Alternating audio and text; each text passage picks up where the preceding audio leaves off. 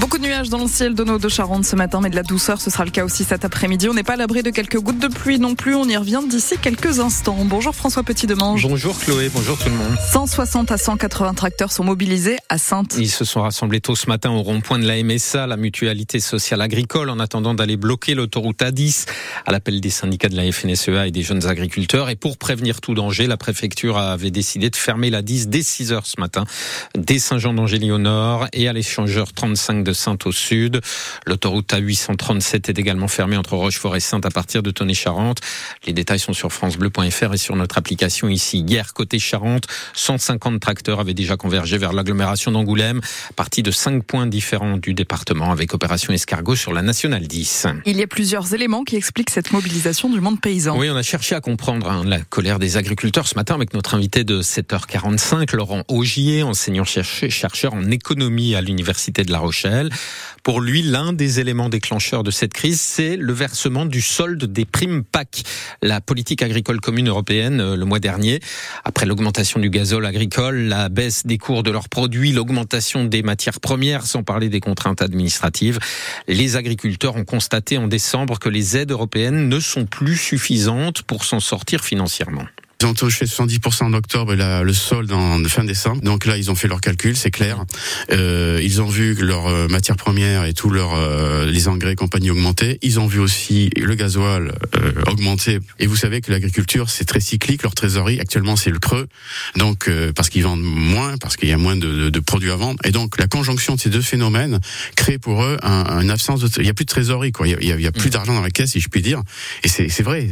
C'est vrai. Tout leur demande sur les crédits, tout leur demande euh, c'est des aspects monétaires et financiers aussi. C'est pas uniquement euh, les aides de la PAC, mais ils demandent une aide euh, conjoncturelle qui peut dépendre finalement que de l'État. Il y a une situation de crise, il y a un besoin de trésorerie aujourd'hui. Et pourtant, on peut le rappeler, hein, la PAC, c'est plus de 9 milliards d'euros par an versés à la France, qui est le pays qui en touche le plus. La PAC verse vraiment beaucoup de revenus, c'est indéniable. Hein, Là-dessus, c'est une aide. Hein, Mais c'est une question de répartition. De répartition, de conditions et de coûts de production.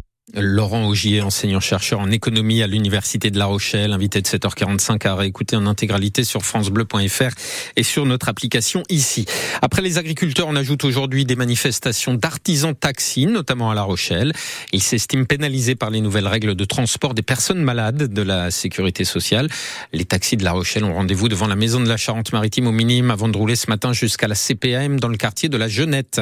À la SNCF, une nouvelle grève perturbe encore le trafic des express régionaux. Aujourd'hui, le syndicat Sudrail dénonce le manque de moyens humains et matériels alors que le conseil régional a demandé à la SNCF d'augmenter le nombre de TER en circulation. La disparition d'une adolescente sur l'île de Ré refait surface 44 ans après. Qu'est-il arrivé à Nathalie Martin Laevins le 13 avril 1980 44 ans après la disparition de cette adolescente de 14 ans à Saint-Clément-des-Baleines, sa demi-sœur Sandrine vient de solliciter l'association ARPD, Assistance et Recherche de personnes disparues, pour relancer un appel à témoins et mener sa propre enquête.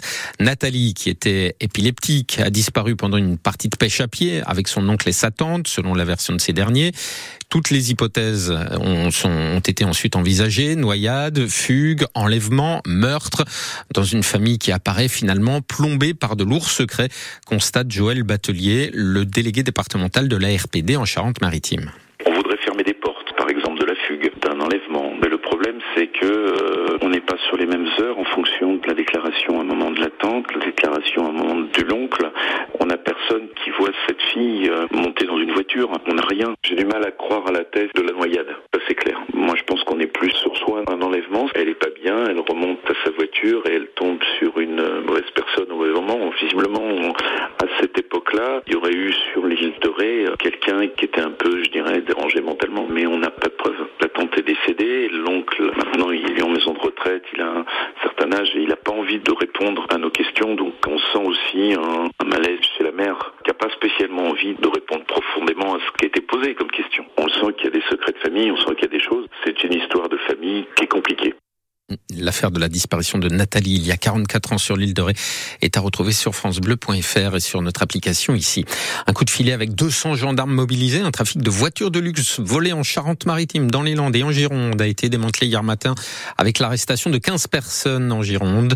Elles sont accusées des vols d'une soixantaine de voitures de grosses cylindrées au domicile de leurs propriétaires, notamment dans le sud de la Charente-Maritime.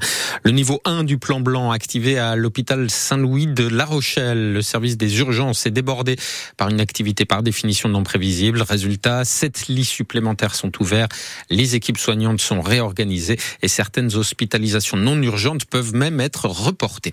Il a été tourné en grande partie à Sainte et il sera à Hollywood lors des prestigieux Oscars. Le film Anatomie d'une chute, dont les longues scènes de procès ont toutes été tournées dans le palais de justice de Sainte, est nommé dans cinq catégories des Oscars qui seront décernés le 10 mars.